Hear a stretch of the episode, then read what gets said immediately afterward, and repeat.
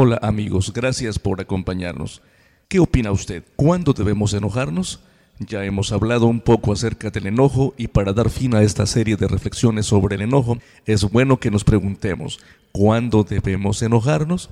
La pregunta salta a la vista porque hay situaciones en que no podemos ni debemos permanecer inmóviles o apacibles, en las que no enojarnos sería una falta de carácter. Jesús mismo se enojó, pero la pregunta sigue siendo la misma. ¿Cuándo sí y cuándo no debemos enojarnos? En los diversos países y un sinnúmero de ocasiones que Dios me ha permitido dar cursos y seminarios, las respuestas que me han dado son las mismas. La mayoría de la gente piensa que cuando nos agreden, nos insultan, nos lastiman, cuando nos calumnian, en síntesis, cuando afectan nuestra persona, nuestra reputación, nuestros intereses, entonces debemos enojarnos. La mala noticia es que si alguien piensa así o actúa de esta manera es un mal cristiano pues según Jesucristo debería ser al revés, que en lugar de enojarnos deberíamos ser felices, muy felices. El texto del Sermón del Monte es demasiado explícito al respecto. Bienaventurados los que padecen persecución por causa de la justicia, porque de ellos es el reino de los cielos. Bienaventurados sois cuando os vituperaren y os persiguieren y dijeren de vosotros todo mal por mi causa, mintiendo. Gozaos y alegraos, porque vuestra merced es grande en los cielos, que así persiguieron a los profetas que fueron antes de vosotros. Mateo 5, 10 al 12. El término bienaventurado significa tres veces feliz, así que cuando le hagan algún daño, en lugar de enojarse debería sentirse tres veces feliz, es decir, muy dichoso, o como dice nuestro Redentor, gozaos y alegraos. Mi amigo, si esto a usted no le ocurre, si usted no se pone contento cuando hablan mal de usted, significa entonces que su colesterol espiritual, su orgullo, está muy alto. Es por eso que se enoja. Una manera muy fácil y sencilla de saber cómo está su nivel de colesterol espiritual, su orgullo, es que usted ponga atención a su reacción en el momento en que le afectan. Si usted se enoja muchísimo, es que su orgullo está altísimo. Si usted se enoja un poco, significa que su orgullo está un poco alto. Y si no se enoja en absoluto, es que su orgullo está controlado, por lo que podrá experimentar alegría y gozo. El prototipo a seguir o a imitar es nada menos que nuestro Señor Jesucristo. De Jesús dijeron que era un comelón y bebedor, que era amigo de rameras, publicanos y pecadores lo insultaron, lo calumniaron, lo golpearon, le escupieron en el rostro, lo azotaron en grado sumo, finalmente lo mataron y ¿qué creen? No tuvo ninguna reacción de enojo o de molestia. ¿Saben por qué? Porque tenía su orgullo controlado. Es por eso que lo primero que dijo cuando lo estaban crucificando fue, Padre, perdónalos, porque no saben lo que hacen. No dijo, van a ver, me las van a pagar, o no saben con quién se están metiendo ni tampoco se puso a decir maldiciones. No, nada de eso. Años más tarde, el apóstol Pedro pudo testificar de nuestro Redentor de esta manera. Porque para esto sois llamados, pues que también Cristo padeció por nosotros, dejándonos ejemplo, para que vosotros sigáis sus pisadas, el cual no hizo pecado, ni fue hallado engaño en su boca, quien cuando le maldecían no retornaba maldición, cuando padecía no amenazaba, sino que remitía la causa al que juzga justamente. Entonces, ¿cuándo debemos enojarnos? Según las Santas Escrituras, debemos enojarnos cuando el daño o el agravio sea para nuestro prójimo. Cuando sea para nosotros deberíamos alegrarnos, pero cuando es para nuestro prójimo debemos molestarnos y hacer algo para defenderlo, pues quedarnos callados o impávidos sería consentir o apoyar la ofensa.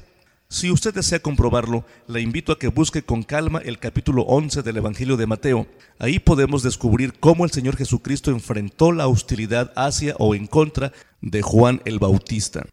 Dice la escritura que estando Juan en la cárcel envió a sus discípulos para que le preguntaran a Jesús si era el Mesías o tendrían que esperar a otro. En ese momento que llegaron los discípulos de Juan, la gente que estaba alrededor de Jesús empezaron a murmurar de Juan, opinando que era un inadaptado, un antisocial, un loco, un endemoniado, por lo que Jesús responde en clave a los discípulos de Juan. Les dice que sí era el Mesías, pero lo hace en forma velada para a continuación defender a Juan el Bautista. Y lo defiende de una forma inusual. Jesús dice de Juan cosas realmente fantásticas que no se han dicho de otro ser humano en toda la historia. Escuche lo que dijo nuestro Salvador. E idos ellos, o sea, los discípulos de Juan, comenzó Jesús a decir de Juan a las gentes, ¿qué salisteis a ver al desierto? ¿Una caña que es meneada por el viento? ¿Más que salisteis a ver? ¿Un hombre cubierto de delicados vestidos? He aquí, los que traen vestidos delicados en las casas de los reyes están. ¿Más que salisteis a ver? ¿Un profeta? También os digo, y más que profeta, porque este es de quien está escrito, He aquí, yo envío mi mensajero delante de tu faz, que aparejará tu camino delante de ti. De cierto os digo que no se levantó entre los que nacen de mujeres otro mayor que Juan el Bautista, mas el que es muy pequeño en el reino de los cielos, mayor es que él. Desde los días de Juan el Bautista hasta ahora, el reino de los cielos se hace fuerza y los valientes lo arrebatan, porque todos los profetas y la ley hasta Juan profetizaron y si queréis recibir, Él es aquel Elías que había de venir. El que tiene oídos para oír, oiga. Mateo 11, 7 al 15. Jesús dedica nueve versículos para defender a Juan, y esto es lo que tenemos que hacer nosotros, aunque por lo general hacemos lo contrario. Cuando se habla mal de alguien, no solo no lo defendemos, sino que también nos unimos a la ofensa y decimos, qué bueno, para que se le quite. Ah, pero cuando el insulto es para nosotros, entonces sí nos enfurecemos. No, mi amigo, le invito a que cambie sus valores, que a partir de hoy, cada que usted esté presente y a otra persona se le trate de hacer algún daño, usted realmente se moleste cuando menos lo suficiente para que pueda defenderlo, especialmente si esa persona está ausente. Alguien tendrá que defenderla, ese alguien debe ser usted que me está escuchando.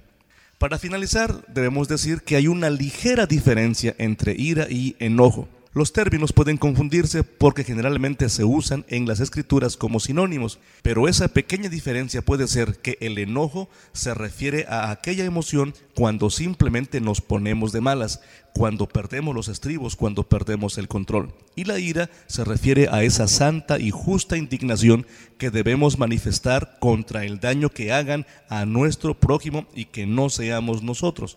Es por ello que la Biblia nos autoriza a que nos airemos y no a que nos enojemos. Escuche lo que dice el texto santo. Airaos y no pequéis.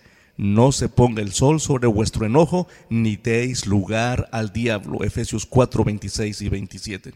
En ambos casos, tanto en la ira como en el enojo, se nos invita a no pecar, a no dar lugar al diablo, es decir, a que las emociones no nos controlen, sino que nosotros controlemos nuestras emociones para no pecar contra Dios, como ya lo hemos expuesto anteriormente.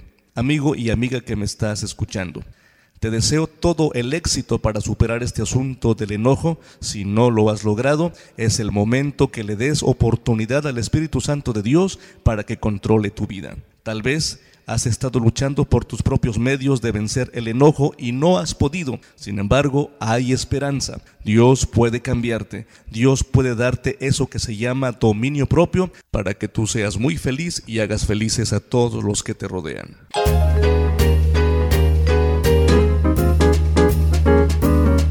Por favor visite nuestra página web www.joeljiménez.org o escríbanos a reflexionesradio.hotmail.com.